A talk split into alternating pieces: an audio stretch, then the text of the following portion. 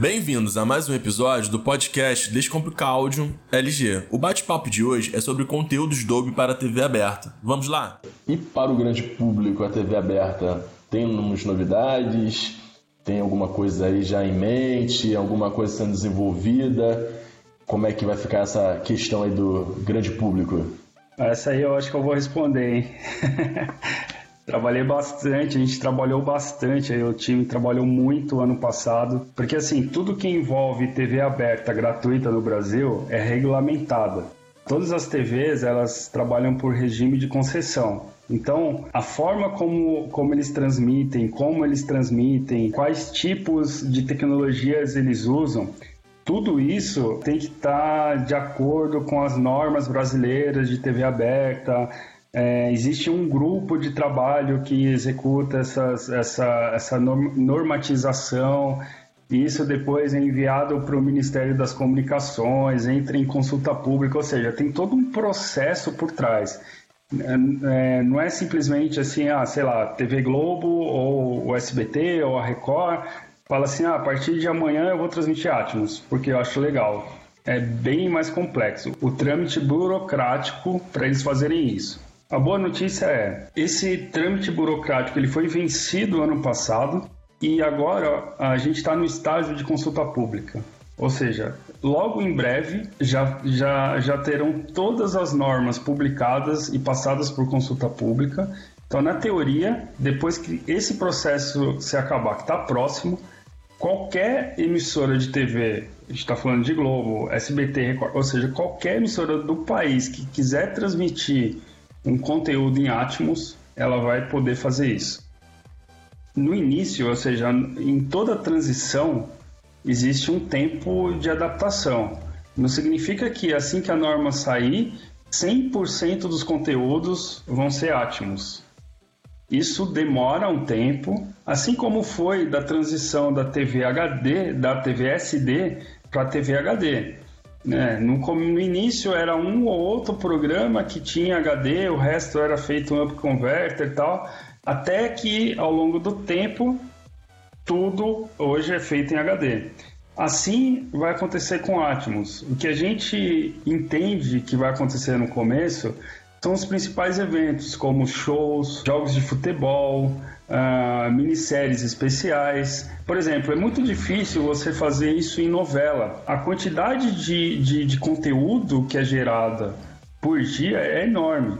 Então, até que se ache um processo ágil o suficiente para que se faça a novela em Atmos, ainda vai levar um tempo, entende? Então, é, é, é natural. Como foi a transição do sistema analógico para o sistema digital, Assim vai acontecer com o Atmos. Alguns conteúdos, por exemplo, jornal, não faz sentido ser Atmos. Tem alguns conteúdos que não faz sentido.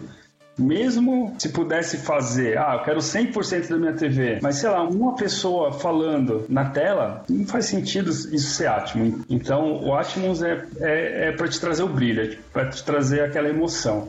Então, é, vai acontecer em, em, em conteúdos especiais, principalmente no início. Ô Rafa, uma dúvida que gerou referente a isso é a TV aberta, o cabo de TV aberta vai suportar passar conteúdos em Atmos? Além de Atmos, vai, vai ser possível algumas outras como Vision, HDR e outros, e outros processos aí que, que melhoram a imagem, que dão mais, mais contraste, brilho, áudio bom. A antena ela consegue transmitir essas tecnologias? Em relação à tecnologia de transmissão, não foi alterado nada. O que a gente fez foi acomodar essas novas tecnologias no sistema de transmissão que já, que, que já era utilizado. Por quê? Se a gente mudasse qualquer coisa na transmissão, a gente poderia ter um impacto negativo nas TVs de campo, ou seja, as TVs que já, exist, já, já, estavam instaladas poderiam parar de funcionar, ou seja, essa, essa modificação que foi feita agora, uh, inclusive a gente está chamando de TV 2.5, né? TV é, 1.0, TV analógica. TV 2.0 foi a primeira revolução, ou seja, a gente saiu do sistema analógico para o sistema HD. O que a gente está agora é na transição entre a TV 2.0 e a TV 3.0, que seria a TV do futuro, a gente está falando de 4K, 8K, 16K, sei lá o que. E o que a gente fez foi ficar no meio do caminho, uma TV 2.5, que não tivesse impacto zero ou quase nenhum no campo. Então, hoje, não, não teria problema algum, ou seja, todas as antenas teriam a capacidade de receber isso, tá? O Atmos. Só que essa TV 2.5, ela trouxe ainda uma outra novidade. Qual que é essa novidade? Ela trouxe uma nova tecnologia do Ginga. O Ginga é um middleware da TV aberta brasileira que funciona por trás da operação, ou seja, ela tem alguns recursos de interatividade né, que hoje já está disponível na TV 2.0, só que essa nova versão ela vai te permitir outras coisas bem legais. E esse aqui é o spoiler para vocês. Imagine que a emissora X, qualquer, qualquer uma, está transmitindo um, um, programa. Tá? Então você está recebendo esse programa, lembra que a sua TV não mudou. Né? Teoricamente, sua TV não mudou. Mas você teve uma graninha e foi lá e comprou uma TV da LG nova. Ah, colocou uma TV da LG nova que já é uma TV que uh, tem esses, uh, essas funcionalidades da TV 2.5. Já tem o novo Ginga. Então o que vai acontecer? Você conectou ela na internet, ela está conectada na internet, e a emissora X começou a transmitir um programa Y. Você está assistindo. Se você tiver banda de internet suficiente, pode ser que aquela emissora mande um pop-up na sua tela. Fala assim, ó, esse conteúdo que você está assistindo aí, ele está disponível em Dolby Vision e Dolby Atmos.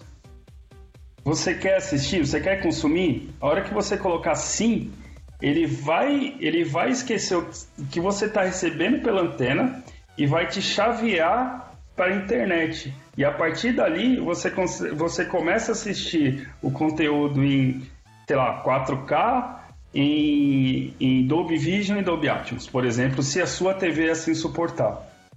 Ô Rafa, um, me, me, gerou uma dúvida isso que você falou, porque como é que ele vai mandar esse pop-up? Ele vai identificar quem tem televisor com Dolby Vision, Dolby Atmos, ele faz isso automaticamente? Ou vai ser para todo mundo e a pessoa que não tem a tecnologia desconsidera? Como é que é feito isso? Quem não, manda isso? Não, o que acontece? Você comprou, lembra que você comprou a TV nova lá, ah, e a TV, essa TV nova que você comprou, ela já tem esse ginga novo, já tem esse midor novo. Então, e, e ela está conectada na internet, ela sabe que você tem aquela capacidade.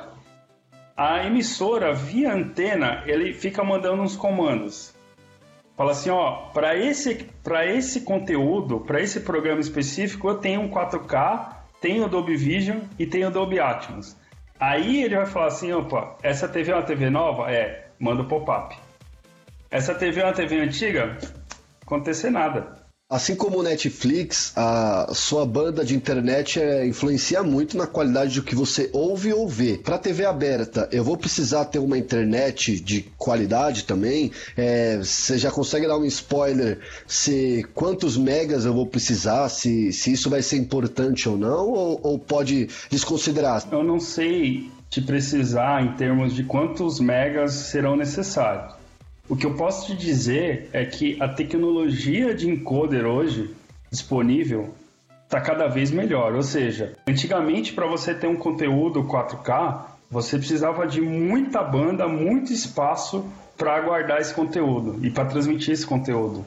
Hoje em dia, com as tecnologias que a gente tem de encoder, eu preciso cada vez menos de banda, cada vez menos de espaço em storage para fazer a mesma coisa.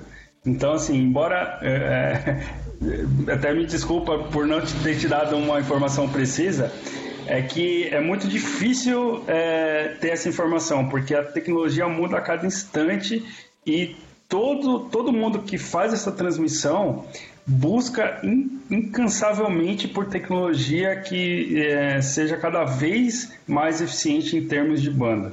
Isso é uma briga constante de todos. É, só para esclarecer, para ficar uma coisa assim mais, mais clean pipe, né, para a gente entender melhor, é assim, o fato de, assim, futuramente ser possível transmitir na TV aberta Dolby Atmos não muda nada do que a pessoa tem agora. Basicamente, a gente está usando o mesmo tubo, assim, o mesmo canal, né, que a gente já usa hoje para transmitir. Só que nesse tubo a gente coloca o Atmos dentro dele, ele é possível de carregar isso. Então, em questão de banda, essa, essa outra parte que o, o Rafa comentou, que é um, um futuro uso de caso do cara ter essa conexão entre o que a gente chama de broadcast, né, o que é transmitido pelo ar, e o broadband, né, o que é transmitido pela internet, os dois serem sinérgicos, isso é um tipo de uso de caso que está sendo estudado, algumas provas de conceito já estão sendo até feitas. Mas o fato de transmitir Atmos pela TV aberta, que é o que está sendo trabalhado hoje, nesse caso, é o, é o que seria o do dia a dia, normal. Ele vai transmitir, a TV tem essa capacidade e receberia. Então, só para só não, não ficar nenhum, nenhuma dúvida em relação a, ah, necessariamente eu tenho que ter internet para mim ter o Atmos na TV aberta nesse futuro que a gente está estudando? A resposta é não. É o seu mesmo setup, a sua TV tem que ter essa capacidade, pura e simplesmente, mas você vai receber esse conteúdo do ar. Outras coisas ou possibilidades Aí podem ser que algumas precisem de internet, outros tipos de uso. Sim, isso vai depender da capacidade da TV, da capacidade de conexão, mas são usos separados. Então é, é bom manter essa claro né, essa, essas duas coisas, porque o pessoal pode sem querer confundir. Esse foi mais um episódio do podcast Descomplicar o LG. Fiquem atentos para a continuação desse bate-papo junto aos especialistas da Adobe. E lembrando que esse é um material de treinamento LG Spot. Muito obrigado a todos e te encontro na próxima.